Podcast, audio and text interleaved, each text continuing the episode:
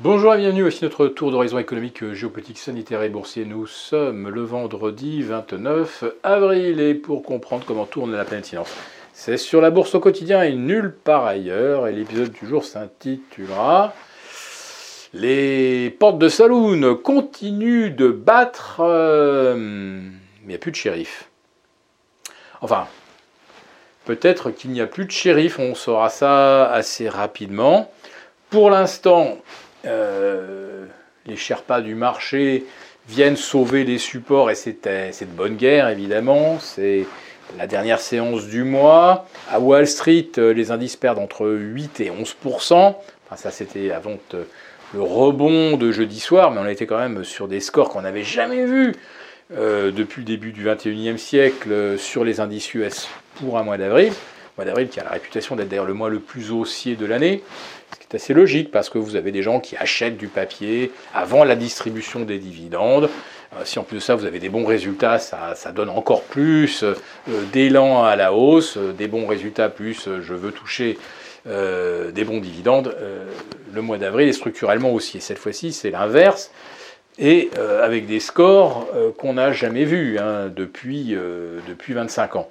Et puis, il y a pire, le score global du premier tiers de l'année, c'est aussi un des pires qu'on n'a jamais observé depuis, euh, bah, presque 30 ans.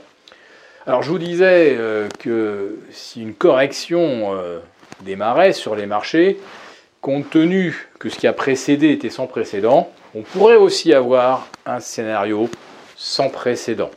On s'y prépare d'ailleurs avec nos abonnés euh, des affranchis et on est en train de mettre euh, en place euh, toute une série de, stratégies de couverture. Donc là vraiment c'est du sérieux et la bascule avril-mai pourrait vraiment constituer le point de départ d'une correction, en tout cas, vraiment.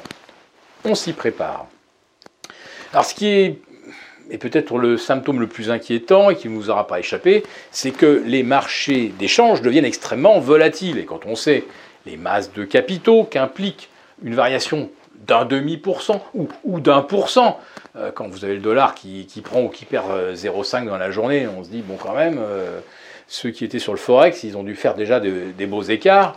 Euh, hier, jeudi, on a vu du moins 2 sur le yen, on a vu du moins 1 sur l'euro, on est prêt à, presque à moins 3 euh, sur l'euro en une semaine. Euh, je le répète, il faut se figurer les montants de capitaux que tout cela met en jeu. C'est absolument énorme. Donc ces mouvements euh, tectoniques, il y a un moment évidemment où les vibrations ne manqueront pas euh, d'atteindre euh, les actions. Alors les actions, c'est ce qui est le plus facile finalement à, préserver d'une correction à court terme, parce que les capitaux, c'est négligeable par rapport au forex ou par rapport à l'obligataire. Là, quand on veut stopper une correction sur l'obligataire, il faut qu'un banquier central prenne la parole. Parce que sinon, euh, c'est pas en mettant 1000 euh, contrats que vous arrêtez la baisse. Hein.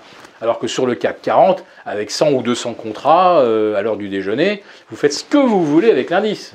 Il n'y a, rien en face, comme on dit. Donc c'est très facile de soutenir les indices boursiers, les empêcher de, basculer, alors que pour l'obligataire et pour le Forex, les basculements, ils ont déjà eu lieu et personne n'a pu les empêcher c'est l'évidence. Moins 14 sur le yen depuis le 1er janvier, on était presque à moins 8 euh, jeudi soir sur l'euro, vous voyez que personne n'y peut rien. Voilà.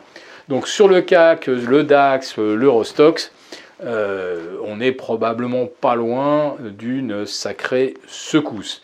Et puis il y a aussi un facteur, lui, géopolitique, euh, que les marchés semblent aussi prendre, on va dire, avec une légèreté qui, nous euh, qui nous donne un peu le vertige, euh, c'est que quand vous entendez M. Biden nous expliquer qu'il ne livre pas des armes à l'Ukraine euh, dans un but de combattre la Russie, mais il aide simplement l'Ukraine à se défendre, replacez-vous dans le contexte de 2003, les États-Unis attaquent l'Irak pour un faux motif, alors que je peux vous dire que dans le Donbass, ça fait quand même 8 ans qu'il y a la guerre, et c'est une vraie guerre. Euh, là, euh, 2003. Est-ce que vous imaginez un instant que Vladimir Poutine aurait livré des armes aux Irakiens en disant vous avez tout à, fait tout à fait raison de vous défendre, vous avez, été attaqué de façon illégitime.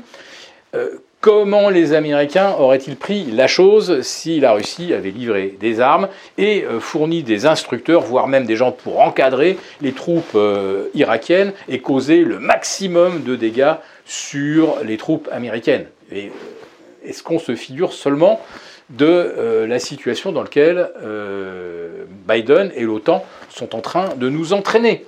Voilà.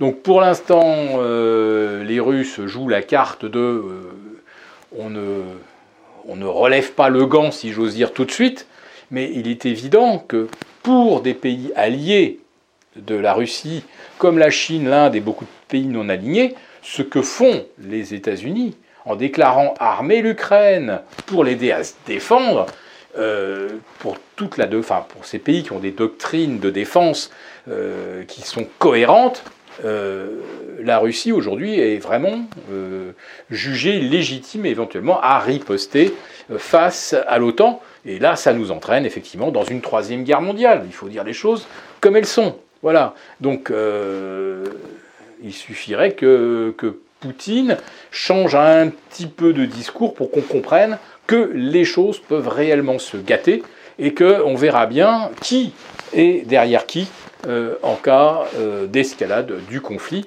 Donc euh, il y a vraiment toutes les raisons de craindre des mouvements extrêmement brutaux sur les marchés financiers. On s'y prépare. On vous souhaite néanmoins un bon week-end, un week-end qui ne sera pas prolongé. Bah oui, le 1er mai tombe un dimanche, voilà. Et ben nous, on vous retrouvera avec plaisir lundi.